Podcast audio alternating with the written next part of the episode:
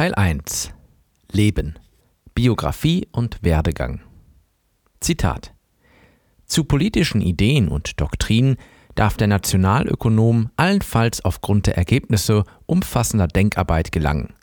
Der Anfang wissenschaftlichen Denkens muss in der Abkehr von allen Bindungen an Programme und Parteien liegen. Zitat Ende. Ludwig von Mises, 1940, Nationalökonomie. Ludwig Heinrich Edler von Mises wird am 29. September 1881 in Lemberg, damals Hauptstadt des Kronlandes Galizien, heute gehört die Stadt mit dem Namen Lviv zur Ukraine, als Sohn einer assimilierten jüdischen Familie geboren. Wenige Jahre nach seiner Geburt nimmt sein Vater eine leitende Position im Eisenbahnministerium in Wien an. Die Familie zieht um in die Donaumetropole. Mises besucht das Akademische Gymnasium in Wien. Nach dem Besuch des Akademischen Gymnasiums in Wien von 1892 bis 1900 folgt das Universitätsstudium der Rechts- und Wirtschaftswissenschaften. Unter der Anleitung des Staatsrechtswissenschaftlers und Soziologen Karl Grünberg 1861 bis 1940, einem Anhänger der jüngeren historischen Schule, schreibt Mises seine Doktorarbeit. Er veröffentlicht sie 1902 unter dem Titel Die Entwicklung des gutsherrlich-bäuerlichen Verhältnisses in Galizien 1771 bis 1848. Mises unterbricht seine Studien von Juli 1902 bis September 1903 als einjährig Freiwilliger. Gegen Ende 1903 beginnt er, das Buch Grundsätze der Volkswirtschaftslehre 1871 zu lesen, verfasst von Karl Menger. Das Studium dieses Buches soll für Mises wegweisend sein. Mengers Buch konvertiert ihn zum Nationalökonom. Sein wichtigster akademischer Lehrer wird Eugen von Böhm-Barwerk, 1851 bis 1914, ein Schüler von Karl Menger. Böhm-Barwerk erlangt internationalen Ruhm mit seinem zweibändigen Werk Kapital und Kapitalzins. 1904 tritt Böhm-Barwerk im Alter von 54 Jahren als österreichischer Finanzminister zurück und nimmt eine Professur an der Wiener Universität an. 1905 beginnt das Böhm-Barwerksche Seminar und bis 1913 ist Mises regelmäßiger Teilnehmer. Die Doktorwürde der Rechte erlangt Mises 1906. Es folgt ein halbes Jahr lang eine Stellung als Konzeptspraktikant bei der KUK Finanzbezirksdirektion in Wien und im Anschluss daran ist Mises zwei Jahre lang als Advokaturskandidat an verschiedenen Gerichten tätig. Im April 1909 wird Mises Sekretär bei der Niederösterreichischen Handels- und Gewerbekammer, eine Tätigkeit, die er, nur unterbrochen von seiner Kriegsteilnahme, bis 1934 wahrnimmt. Mises verfasst eine Habilitationsschrift, die 1912 unter dem Titel Theorie des Geldes und der Umlaufsmittel veröffentlicht wird. Spätestens 1919 ist Mises als Chefvolkswirt der Handelskammer in Wien zum einflussreichsten Ökonomen Österreichs aufgestiegen. Zunächst lehrt er an der Wiener Handelsakademie für Mädchen und, nachdem er seine Habilitation abgeschlossen hat, ab 1913 als Privatdozent und ab 1918 als unbesoldeter außerordentlicher Professor an der Universität Wien. Mises bestreitet seinen Lebensunterhalt als Handelskammerökonom, in seiner Freizeit widmet er sich als Privatgelehrter seinen wissenschaftlichen Arbeiten und zusätzlich dazu nimmt er eine ausgiebige Lehrtätigkeit wahr. Anfang 1927 gründet er das Österreichische Konjunkturforschungsinstitut und bestellt Friedrich August von Hayek 1899 bis 1992 zu dessen Leiter. Trotz seiner wissenschaftlichen Leistungen bleibt Mises zeitlebens eine Berufung als ordentlicher Professor an einer deutschsprachigen Universität versagt. Mises ist Jude und der in den Nachkriegswirren zunehmende Antisemitismus arbeitet gegen ihn. Zudem ist er, aufgrund seiner wissenschaftlichen Erkenntnisse, ein aufrechter Gegner des Sozialismus und ein kompromissloser Befürworter der Freiheitslehre des Liberalismus. Das verschafft ihm in einer Zeit, in der der Liberalismus als unzeitgemäß und überwunden gilt und der Sozialismus, ob nun in seiner marxistischen oder nationalsozialistischen Ausprägung, als heilsbringende Lehre immer mehr Anhänger findet, nur wenige Freunde und Unterstützer. Und nicht zuletzt ist Mises prinzipientreu. Er ist kein Opportunist, ist nicht bereit, sich zu verbiegen, seine wissenschaftliche Arbeit den politischen Wünschen anzupassen. Die Ordinarien der Wiener Universität opponieren gegen ihn, als sich zeigt, dass Mises Seminare immer stärker besucht werden. Als besonders intrigant treten Ottmar Spann 1878 bis 1950 und Hans Meyer 1879 bis 1955 hervor. Mises geht dazu über, außerhalb des Universitätsbetriebs zu lehren. Berühmt geworden ist dabei sein Privatseminar. Ab 1920 findet Mises Privatseminar im zweiwöchentlichen Rhythmus in seinem Büro in der Handelskammer in Wien statt, bis 1934, als er aufgrund des nationalsozialistischen Terrors Wien verlassen muss und nach Genf übersiedelt. In seinem Privatseminar, zu dem sich etwa zwei Dutzend Teilnehmer einfinden, werden nahezu alle Wissensgebiete, unterschiedlichste wissenschaftstheoretische Herangehensweisen, es geht hier um die Methodologie, und politische Standpunkte und Ideologien eingehend diskutiert. Zum Privatseminar erschienen viele, die später selbst zu bedeutenden Wissenschaftlern werden sollten. Etwa die Ökonomen Friedrich August von Hayek 1899 bis 1992, Gottfried von Haberler 1900 bis 1995, Fritz Machlup 1902 bis 1983, Oskar Morgenstern 1902 bis 1977, Paul Rosenstein-Rodan 1902 bis 1985 und Richard von Striegel 1891 bis 1942. Felix Kaufmann 1895 bis 1949, der dem Wiener Kreis um den Philosophen Moritz Schlick 1882 bis 1936 nahesteht, wird ein bedeutender Philosoph und Methodologe. Alfred Schütz 1899 bis 1959, stark beeinflusst von der Phänomenologie, wie sie Edmund Husserl 1859 bis 1938 vertritt, ein berühmter Soziologe. Erich Vögelin 1901 bis 1985, ein bekannter Politikwissenschaftler und Historiker und der Sohn von Karl Menger, Karl Menger 1902 bis 1985, ein herausragender Mathematiker. Auch nehmen zuweilen ausländische Gäste teil, zum Beispiel John V. Van Sickle 1892 bis 1975, Howard S. Ellis 1899 bis 1992 und Lionel Robbins 1898 bis 1984. Das Privatseminar beginnt um 19 Uhr und endet gegen 22 Uhr. Danach begibt man sich zum Nachtessen ins Ancora Verde. Anschließend wird im Café Künstler weiter diskutiert. Bereits in den 1920er Jahren erfährt Mises wissenschaftliche Arbeit zunehmend Kritik, und zwar von den Neopositivisten oder auch logischen Positivisten des Wiener Kreises. Zu ihnen zählen neben dem Philosophen Moritz Schlick 1892 bis 1936 auch Otto Neurath 1882 bis 1945, Hans Reichenbach 1891 bis 1953 und Rudolf Carnap 1891 bis 1970.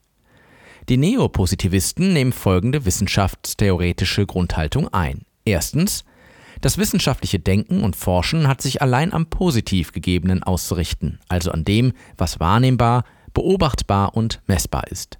Und Gesetzmäßigkeiten über das für den Menschen Erkennbare gibt es nicht. Zweitens, es gibt nur zwei Arten von wissenschaftlichen Aussagen. Zum einen gibt es solche, bei denen es sich um beliebige terminologische Festsetzungen handelt. Das sind die analytischen Aussagen. Sie sind nicht hypothetisch a priori wahr, besitzen aber keinen empirischen Gehalt. Zum anderen gibt es empirische Aussagen. Diese sind zwar realitätsbezogen, haben jedoch nur hypothetische Gültigkeit, ihr Wahrheitsgehalt muss daher anhand von Erfahrungen überprüft werden. Die Neopositivisten verneinen vehement die Existenz von nicht hypothetischem, also wahrem, Realitätswissen, weisen es als unwissenschaftlich zurück. Damit lehnen sie die wissenschaftliche Methode ab, die Mises für die Nationalökonomie vertritt, und damit auch die nationalökonomischen Erkenntnisse, die er auf dieser Grundlage erarbeitet hat. Mises Lehre steht für genau das, was die Neopositivisten bestreiten. Erfahrungsunabhängiges Wissen über die Lebenswirklichkeit. Der Neopositivismus bleibt zunächst in seiner Wiener Zeit recht einflusslos. Er wird jedoch dominierend im Wissenschaftsbetrieb, nachdem viele seiner Vertreter vor den Nationalsozialisten in die Vereinigten Staaten von Amerika und nach Großbritannien geflohen sind und dort einflussreiche Positionen an amerikanischen Universitäten erlangt haben. Vor allem der kritische Rationalismus Karl Raimund Poppers 1902 bis 1994 wird zur Richtschnur des wissenschaftlichen Arbeitens in den Sozial- und Wirtschaftswissenschaften. Angewendet besagt er, dass das nationalökonomische Wissen nur durch Erfahrung zu gewinnen und zu überprüfen ist. Dabei kann es bestenfalls gelingen, eine nationalökonomische Hypothese, wie zum Beispiel die folgende, wenn die Steuern steigen, nimmt die Produktionsleistung ab, nicht zu falsifizieren. Es kann aber niemals gelingen, sie abschließend als wahr anzusehen, sie zu verifizieren. Der Grund? Künftiges Testen könnte das bislang gewonnene Resultat widerlegen. Aber auch in einem solchen Fall hieße das nicht, dass die Hypothese als verifiziert gelten kann. Schließlich kann es ja künftige Beobachtungen geben, die sie falsifizieren können. Die Kernbotschaft des kritischen Rationalismus, der in der Tradition des Neopositivismus steht, lautet, verlässliche wissenschaftliche Erkenntnis lässt sich nicht erlangen. Alles, was man hoffen darf, ist ein mögliches Hinbewegen auf die Erkenntnis, ohne sie jedoch jemals erreichen zu können. Der kritische Rationalismus steigt zum akzeptierten Dogma in der Wirtschaftswissenschaft auf und mit ihm halten Skeptizismus und Relativismus Einzug. Deren Siegeszug dürfte insbesondere dem amerikanischen Ökonom Milton Friedman 1912 bis 2006 zuzuschreiben sein. Friedmans Aufsatz The Methodology of Positive Economics 1953 einer der vermutlich bekanntesten Beiträge zur Wissenschaftsmethode in der Wirtschaftswissenschaft, ebnet den Weg. Die Wirtschaftswissenschaftler eifern heute mehrheitlich der Methode der Naturwissenschaft nach. Sie erstellen Modelle, formulieren Wenn-Dann-Hypothesen und testen sie nachfolgend anhand von historischen Daten. Sie betreiben empirische Wirtschaftsforschung, unterziehen ihre Theorien einer Überprüfung anhand der Datenlage, um ihren Wahrheitsgehalt zu beurteilen. Nationalökonomische Theorien haben sich an der Empirie zu bewähren, so lautet das Wissenschaftskredo. Mises weist ein solches Vorgehen zurück. Ihm entgeht nicht, dass die Aussage des Positivismus, es gäbe nur analytische oder empirische Aussagen, logisch widersprüchlich ist und dass folglich auf solch einem intellektuellen Fehler keine Wissenschaft der Nationalökonomie aufbauen kann. Der Positivismus postuliert, dass eine Aussage entweder analytisch oder empirisch sein muss, um wahr zu sein. Doch das führt zu Problemen und Widersprüchen. Ist dieses Postulat analytisch, so kann es, gemäß dem Positivismus, nicht beanspruchen, einen Realitäts- bzw. Wahrheitsbezug zu haben. Es kann nicht in Anspruch nehmen, etwas Verlässliches über die Realität auszusagen, weil es als analytische Aussage lediglich eine terminologische Festsetzung ist. Ist das Postulat hingegen empirisch, kann es ebenfalls keinen Wahrheitsgehalt beanspruchen. Sein Wahrheitsgehalt muss vielmehr, fortwährend getestet, muss anhand von Beobachtungen überprüft werden. Das aber kann nicht zu einer abschließenden Beurteilung führen, ob das Postulat wahr ist oder nicht. Schließlich lassen sich aus Einzelbeobachtungen rein logisch keine Schlussfolgerungen über das Generelle ableiten. Doch Mises Einwände dringen nicht durch. Dass Mises den Positivismus als wissenschaftliche Grundlage für die Nationalökonomie mit Nachdruck zurückweist und dadurch in eine Außenseiterposition im wirtschaftswissenschaftlichen Betrieb gerät, hat vor allem auch den folgenden Grund. Er erkennt die freiheitsgefährdenden Folgen, die die Anwendung dieser vermeintlich wissenschaftlichen Methode in der Nationalökonomie mit sich bringt. Die Ökonomenzunft verliert ihre Unbefangenheit, ihre intellektuelle Unabhängigkeit und der Vereinnahmung durch politische Interessen wird Tür und Tor geöffnet. Warum? Nun, keine Politik kann sich von nationalökonomischen Erwägungen loslösen. Und weil Politik auf Zustimmung der Öffentlichkeit angewiesen ist, wie das in besonderem Maße in den modernen Demokratien der Fall ist, wächst der Anreiz für Politiker und Vertreter von Sonderinteressen, sich die Nationalökonomie nutzbar zu machen, sie zur Scheinlegitimierung ihrer Vorhaben heranzuziehen, selbst wenn das gegen die ökonomische Vernunft, gegen ökonomische Gesetzmäßigkeiten verstößt. Mit Mises Praxeologie, einer erfahrungsunabhängigen Handlungswissenschaft, ist eine solche Vereinnahmung der Nationalökonomie nicht möglich. Im Frühjahr 1934 erhält Mises die Einladung, das Studienjahr 1934-35 am renommierten Genfer Institut Universitaire de Auditude International zu verbringen. Mises nimmt an und siedelt in die Schweiz über. Er arbeitet jedoch weiterhin für die Wiener Handelskammer und ist noch häufig in Wien bis zum Anschluss Österreichs an das Deutsche Reich 1938. Dann macht der ungehemmte nationalsozialistische Terror, der Wien erreicht, es Mises unmöglich, in sein Heimatland zu reisen. Sein Lehrauftrag in der Schweiz wird bis 1940 verlängert. Die Jahre in Genf müssen für Mises glücklich gewesen sein. Von den Verpflichtungen des Tagesgeschäftes eines Ökonomen der Handelskammer befreit, kann er sich mit voller Kraft seinen wissenschaftlichen Arbeiten widmen. In seiner Zeit in Genf verfasst Mises sein Hauptwerk Nationalökonomie. Theorie des Handelns und Wirtschaftens, das 1940 veröffentlicht wird.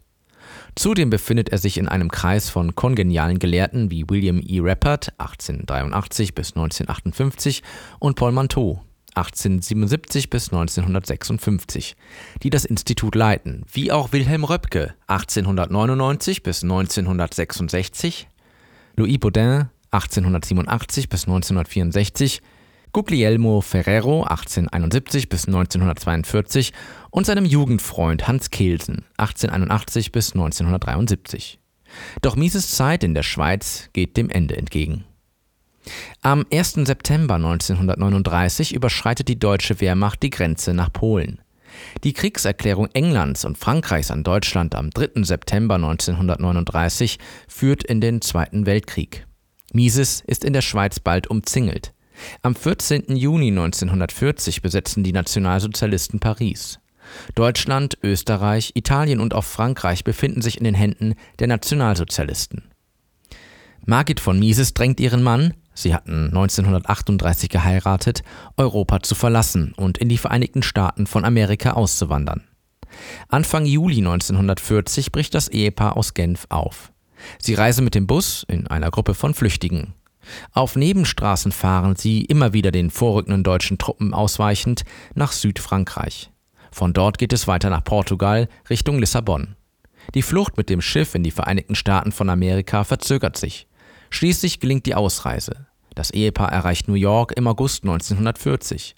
Ludwig von Mises ist jetzt fast 60 Jahre alt und auf dem Tiefpunkt seines Lebens angekommen. Eine akademische Stellung hat er nicht in Aussicht. Auch in den Vereinigten Staaten von Amerika ist er ein Außenseiter im Wirtschaftswissenschaftsbetrieb. Der Keynesianismus, das Befürworten staatlicher Eingriffe in das Wirtschaftsleben, ist die vorherrschende Lehre. Der Liberalismus und die freie Marktwirtschaft gelten als überholt. Von 1940 bis 1942 hat das Ehepaar kein festes Zuhause, zieht von einem Hotel zum anderen und zehrt von seinen Ersparnissen. Doch Mises Willenskraft und sein intellektueller Mut sind ungebrochen. Im Herbst 1940 beginnt er, seine Erinnerungen niederzuschreiben. Sie handeln vor allem von seinen Erfahrungen im Wissenschaftsbetrieb in Wien. Persönliches bleibt weitestgehend ausgespart. Im Dezember stellt er das Manuskript fertig. Zwei Jahre später überreicht er es seiner Frau mit der Bitte, es posthum zu veröffentlichen. Im Jahr 1978, fünf Jahre nach seinem Tod, werden die Erinnerungen von ihr publiziert, in deutscher Sprache und in englischer Übersetzung unter dem Titel Notes and Recollections, übertragen von Hans F. Senholz. 1922 bis 2007. Im Vorwort schreibt Margit von Mises, Zitat, Ich hoffe, dass das schmale Buch von vielen denkenden Männern und Frauen gelesen werden wird. Die bösen Folgen der Inflation und des Sozialismus, Kommunismus, die immer größer werdende Macht und Korruption der Regierungen werden ihnen klar werden und ein Gefühl der Angst wird sie ergreifen. Niemand weiß, ob Geschichte sich nicht wiederholen kann. Wir können es nur verhindern, wenn wir die Zusammenhänge verstehen. Zitat Ende. Mises erlangt zunächst keine angemessene akademische Position, schließlich gelingt es seinem ehemaligen Schüler John B. Van Sickle, ihm ein Stipendium der Rockefeller Foundation zu beschaffen, das terminiert ist bis Ende 1944. Es ermöglicht Mises, seine wissenschaftliche Arbeit wieder aufzunehmen. 1944 legt er zwei Bücher vor: Bureaucracy und Omnipotent Government. 1945 wird Mises dann eine Teilzeit-Gastprofessur an der New York University angeboten. Er nimmt an und beginnt zu lehren. 1949 wird seine Stellung in eine permanente Vollzeit-Gastprofessur umgewandelt. Im gleichen Jahr veröffentlicht Mises Human Action, A Treatise on Economics. Es ist die Übersetzung der überarbeiteten und erweiterten Ausgabe seiner Nationalökonomie, Theorie des Handelns und Wirtschaftens, die 1940 erschien. Human Action umfasst fast 1000 Seiten und ist ein Erfolg. Mises Lehren finden jetzt Verbreitung. 1957 veröffentlicht er Theorie und Geschichte, eine Interpretation sozialer und wirtschaftlicher Entwicklung und 1962 The Ultimate Foundation of Economic Science, an Essay on Method. Zudem publiziert Mises Aufsätze und Vorlesungen. Seine Lehrtätigkeit nimmt er noch bis 1969 wahr. Dann zieht Mises sich als dienstältester Professor in Amerika und mittlerweile schwerhörig im Alter von 87 Jahren aus der aktiven Lehre zurück. Am 10. Oktober 1973 stirbt Ludwig von Mises in New York. Mises hat es weitgehend vermieden, Aufzeichnungen über sein Privatleben zu hinterlassen. Für den Zugang zu Mises wissenschaftlichem Werk ist es jedoch hilfreich, wenn man auch etwas über den Menschen Ludwig von Mises weiß und über die zeitgeschichtlichen und persönlichen Umstände, unter denen er seine Erkenntnisse erarbeitet und unerschrocken verbreitet hat. Die einzige autobiografische Schrift, die Mises verfasst, sind seine Erinnerungen. Wer sich für Mises Leben und vor allem seine Person interessiert, wird nun vielleicht große Erwartungen hegen, wenn er die Erinnerungen aufmerksam studiert. Er mag zum Beispiel die Hoffnung haben, ganz Persönliches über Mises zu erfahren, etwa über seine Kindheit, seine Familie, seine Schul- und Universitätszeit, seine Ehe, seine Vorlieben, Hoffnungen und Sorgen. Doch nichts dergleichen geben die Erinnerungen preis. Der Leser erhält fachlich aufschlussreiche Einblicke in die Entwicklungen der österreichischen Republik in der Zwischenkriegszeit und in Mises akademisches und politisches Wirken bis zum Jahre 1940. Die Erinnerungen geben dem Leser dennoch einige Hinweise über Mises Persönlichkeit. Mises schwamm nicht mit dem Strom, handelte nicht opportunistisch, sondern folgte bereits früh seinen nationalökonomischen Überzeugungen und blieb dieser Grundlinie in Wort und Tat zeitlebens treu. Im Winter 1918-19 etwa wirkt Mises maßgeblich auf den führenden Austromarxisten Otto Bauer 1881 bis 1938 ein und wendete damit letztlich in Wien die bolschewistische Revolution ab. Er überzeugt Bauer, dass der Bolschewismus katastrophal für die Lebensbedingungen der jungen Republik sei. Unmittelbar nach dem Ersten Weltkrieg setzt Mises sich dafür ein, die chronische Defizit- und Inflationspolitik zu beenden. Seine Anstrengungen sind insofern erfolgreich, als dass der Kaufkraftverfall der österreichischen Krone 1922 gestoppt werden kann. Zwar hat die Krone drastisch an Wert verloren, zumindest bleibt ihr jedoch das Schicksal der deutschen Reichsmark, die in der Inflationspolitik 1923 unterging, erspart. Mises berichtet zudem, dass ihm ab 1921 als mittlerweile anerkannter Währungs- und Bankexperte immer wieder Vorstandspositionen in Banken angeboten wurden, die er aber ablehnte, weil er nicht die Zusicherung erhielt, dass seine Ratschläge auch befolgt werden würden. Es ging ihm auch hier offensichtlich nicht um persönliches Fortkommen, sondern um die Verwirklichung der Vorstellungen, die er für richtig hielt. Das Folgende kann vermutlich als besonders aufschlussreiches Zeichen für seine persönliche Integrität gewertet werden.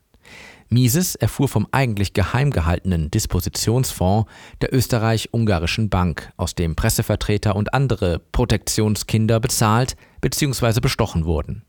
Doch das Wissen darüber, dass seine Gegner in Presse und Wissenschaft Nutznießer dieser Korruptionsvorgänge waren und dass vor allem aus diesem Grunde ihre Angriffe einer sachlichen Grundlage entbehrten, veranlasste Mises nicht davon Gebrauch zu machen. Zitat der Nationalökonom hat sich mit Doktrinen auseinanderzusetzen und nicht mit Menschen.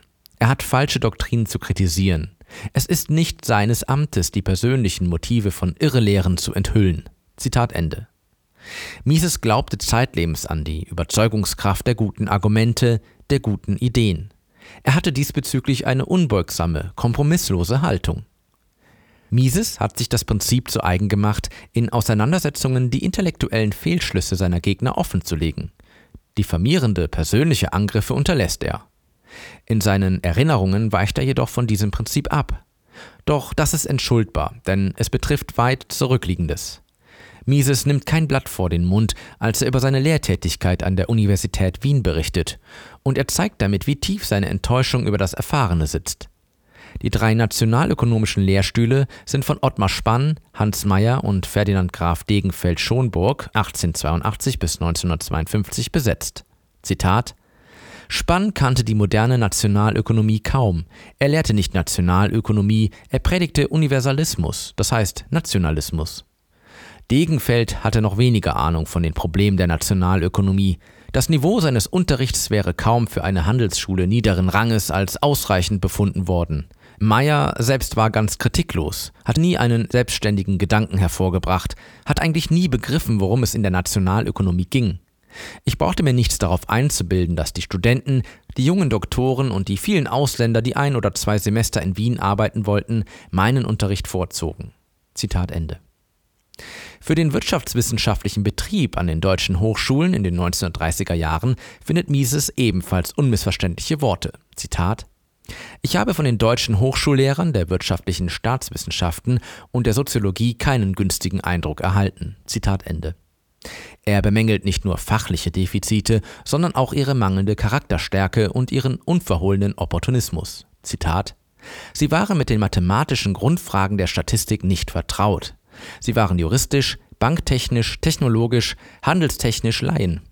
Mit staunenswerter Unbekümmertheit veröffentlichten sie Bücher und Abhandlungen über Dinge, von denen sie nichts verstanden. Viel schlimmer war es, dass sie stets bereit waren, den Mantel nach dem Winde zu drehen.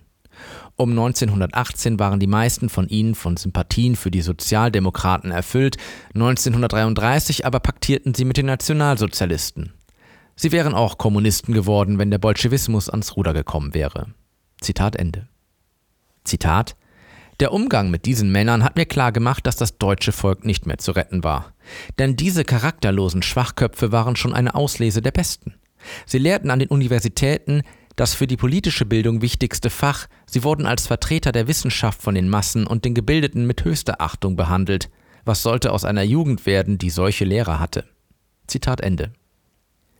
Als er seine Erinnerungen verfasst, befindet Mises sich in einer äußerst bedrängnisvollen Lage, persönlich wie beruflich, und so erklären sich wohl auch seine niedergeschlagenen Worte. Zitat ich habe manchmal die Hoffnung gehegt, dass meine Schriften eine praktische Wirkung erreichen und der Politik den Weg weisen würden. Ich habe immer nach den Anzeichen eines ideologischen Wandels Umschau gehalten. Doch ich habe mich eigentlich nie darüber getäuscht, dass meine Theorien den Niedergang der großen Kulturen erklären, ihn aber nicht aufhalten. Ich wollte Reformer werden, doch ich bin nur Geschichtsschreiber des Niedergangs geworden. Zitat Ende. Doch das ist nur eine Momentaufnahme. Mises resigniert nicht. Er ist ein Kämpfer und nach einiger Zeit in den Vereinigten Staaten von Amerika gewinnt er neue Hoffnung und Schaffenskraft und er verbreitet wieder aktiv die Lehren, dass sich Inflation, Interventionismus, Sozialismus und Totalitarismus mit intellektuellen Mitteln abwenden bzw. überwinden lassen. Die wohl persönlichsten Bilder von Mises zeichnet das Buch My Years with Ludwig von Mises, das seine Frau Margit von Mises 1890 bis 1993 im Jahr 1978 veröffentlicht hat. Ihr gelingt es darin, einfühlsam und in zuweilen berührender Weise über das gemeinsame Leben mit ihrem Mann zu berichten und einen Blick auf den Menschen Ludwig von Mises zu werfen. Im Vorwort zur deutschen Ausgabe schreibt sie, Zitat, Ludwig von Mises war äußerst zurückhaltend, was sein persönliches Leben betraf. Aber hinter dieser äußeren Verschlossenheit verbargen sich Leidenschaft und innere Wärme. Niemals sprach er mit anderen über sich, seine Familie oder sein Privatleben. Seine Vorträge, seine Schriften, seine Bücher waren für die Öffentlichkeit bestimmt. Seine Gefühle gehörten mir. Ich glaube, mit Recht behaupten zu dürfen, dass ich die Einzige bin, die den Menschen, den Mann wirklich gekannt hat. Zitat Ende. Sie setzt alles daran, ihren Mann, der für sie, Zitat, ein großer Denker, ein großer Gelehrter, ein bedeutender Lehrer und doch im Grunde ein einsamer Mensch, Zitat Ende, ist, auf seinem Weg zu begleiten. Zitat und ich wusste auch, dass das nur möglich war, wenn sein Leben mein Leben würde. Seine Arbeit musste mir wichtiger sein als alles, was ich bisher getan hatte. Nur solange ich dieses Bewusstsein in mir lebendig halten konnte, bestand die Möglichkeit einer guten Ehe, die wir beide doch so sehr erhofften. Zitat Ende. Mises arbeitet ganz offensichtlich höchst effizient und produktiv. Nur so ist zu erklären, wie er in seiner Wiener Zeit die umfangreichen und vor allem auch originären Schriften veröffentlichen konnte. Schließlich arbeitet er ja hauptberuflich als Volkswirt der Handelskammer und nimmt darüber hinaus noch eine Lehrtätigkeit wahr. Seine wissenschaftlichen Arbeiten erstellt er gewissermaßen nebenbei. Dennoch bringt er die Zeit auf, sich auch den schönen Künsten, Musik und Theater zu widmen. Diese Wiener Lebensqualität bewahrt er sich auch nach der Emigration in die Vereinigten Staaten von Amerika. Margit von Mises schreibt, Zitat, es bleibt mir unverständlich, wie er das schaffte, aber immer hatte Lou Zeit für alles und für jeden. Seine Arbeit und seine Zeit waren gleich gut organisiert.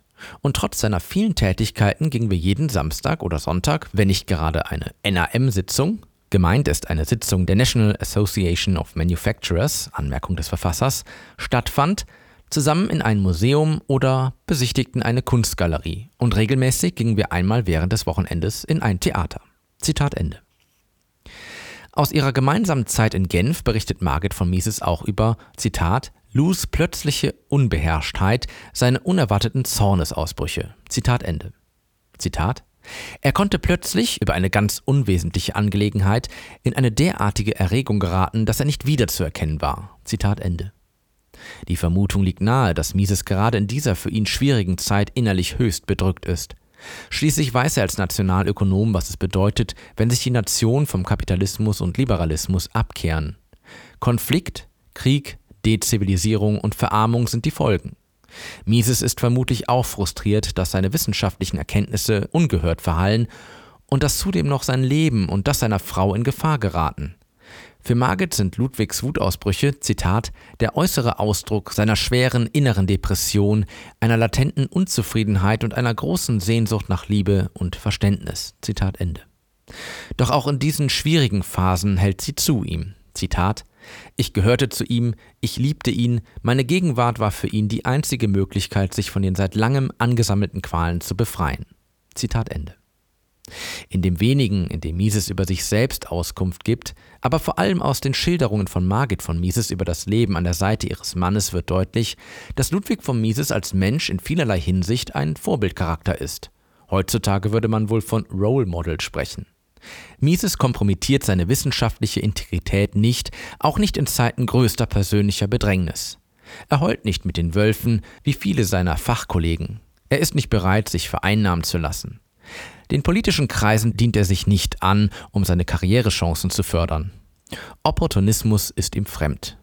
Für seine Überzeugungen nimmt Mises in Kauf, dass er sich, aus Sicht der staatlich besoldeten Ökonomen, zum Außenseiter im wirtschaftswissenschaftlichen Betrieb macht. Eine zentrale Botschaft, die viel über sein Selbstverständnis als Mensch und Wissenschaftler aussagt, formuliert Mises eindrücklich in Nationalökonomie 1940, Zitat, zu politischen Ideen und Doktrinen darf der Nationalökonom allenfalls aufgrund der Ergebnisse umfassender Denkarbeit gelangen. Der Anfang wissenschaftlichen Denkens muss in der Abkehr von allen Bindungen an Programme und Parteien liegen. Wie die Naturforscher und die Historiker damit anfangen mussten, sich von den Lehren der Bibel und der Dogmen zu befreien, so muss der Nationalökonom sich von den Parteilehren lösen. Das allein und nichts anderes ist der Sinn der Forderung voraussetzungsloser Forschung. Zitat Ende. Mises ist sich bewusst, dass ein Ökonom, der das wissenschaftliche Wahrheitsstreben kompromisslos verfolgt, bei Regierungen und Demagogen niemals beliebt sein wird und dass er von ihnen umso stärker abgelehnt wird, je unerschütterlicher seine Argumente sind. Mises setzt sich von Beginn seines wissenschaftlichen Arbeitens an mit den wichtigen, den großen gesellschaftstheoretischen und politischen Fragen seiner Zeit auseinander.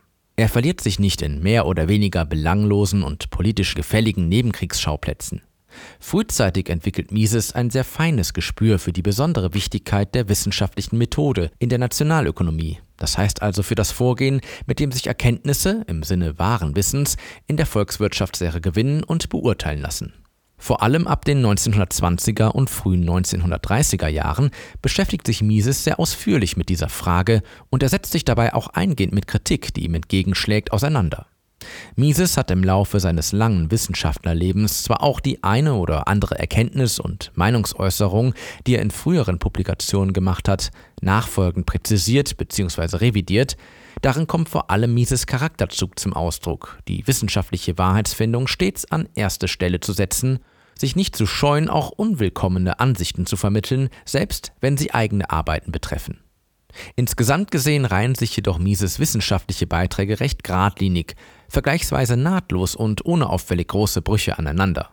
Verglichen mit den mitunter gewaltigen Positions- und Meinungsänderungen, die bei vielen angesehenen Volkswirten bis zum heutigen Tag fast schon zum guten Ton gehören. Es gelingt ihm mit logischen Mitteln zu zeigen, dass die Nationalökonomie keine Erfahrungswissenschaft, sondern eine a priorische Handlungswissenschaft ist. Der Wahrheitsgehalt der Aussagen, die die Nationalökonomie bereitstellt, lässt sich, ausgehend von a priorischen Prämissen, allein aufgrund logisch-begrifflicher Analysen überprüfen. Diese erkenntnistheoretische Position ist der rote Faden, der sich durch Mises wissenschaftliches Lebenswerk zieht. Wie stringent und konsequent Mises dabei gearbeitet hat, wird deutlich, wenn man sich sein wissenschaftliches Werk in chronologischer Reihenfolge vor Augen führt. Das soll auf den folgenden Seiten geschehen. Die wesentlichen Aussagen, die sich in Mises wichtigsten Werken finden, werden in den folgenden Kapiteln vorgestellt